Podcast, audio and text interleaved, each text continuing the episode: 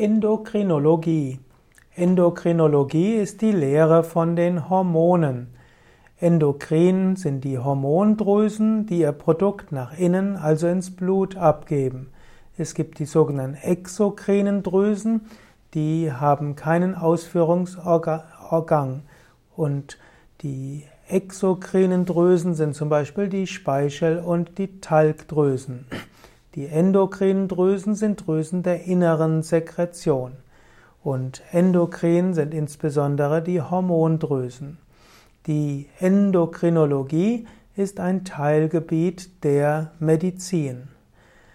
Die Endokrinologie spricht von den Hormonen, der Wirkung der Hormone und der, auch der Hormondrüsen. Es gibt verschiedene Hormone und Hormondrüsen, Yoga allgemein will helfen, dass das Hormonsystem des Menschen gut funktioniert.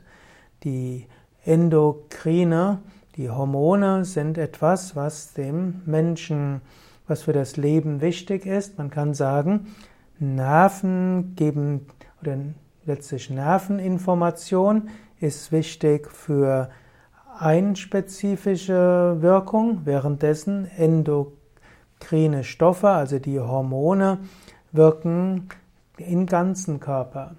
Und wenn man dafür sorgt, dass der ganze Körper gesund ist, dann führt das auch dazu, dass die endokrinen Drüsen besser funktionieren können. Man weiß zum Beispiel, wer regelmäßig Yoga übt, bei dem normalisiert sich die Schilddrüsenfunktion. Man weiß zum Beispiel auch, dass Menschen, die Diabetes haben, auch vom Yoga profitieren, denn dort wird die Insulinproduktion normalisiert und auch die Insulinansprechbarkeit wird verbessert.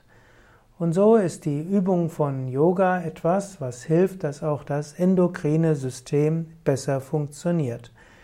Wie die Wirkmechanismen genau sind, ist noch nicht bekannt, aber Yoga wirkt letztlich unspezifisch. Das heißt, die Yoga wirkt allgemein harmonisierend auf den Organismus und damit auch dafür, dass die, das endokrine System, das Hormonsystem besser funktionieren kann.